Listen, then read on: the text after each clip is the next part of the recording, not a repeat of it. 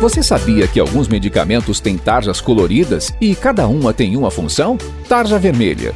Medicamentos com tarja vermelha devem ser vendidos com receita, porque podem causar efeitos colaterais graves. Geralmente, é uma receita simples, mas dependendo do tipo do medicamento, ele só poderá ser vendido com receituário de cor branca, que fica retido na farmácia.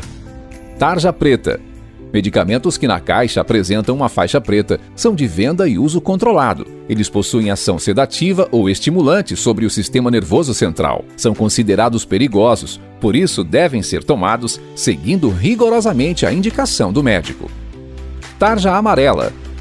A tarja amarela na embalagem de um remédio, com a letra G escrita, indica que se trata de um medicamento genérico. A medicação genérica traz em sua embalagem o nome do princípio ativo, ou seja, o componente responsável pelo efeito do remédio.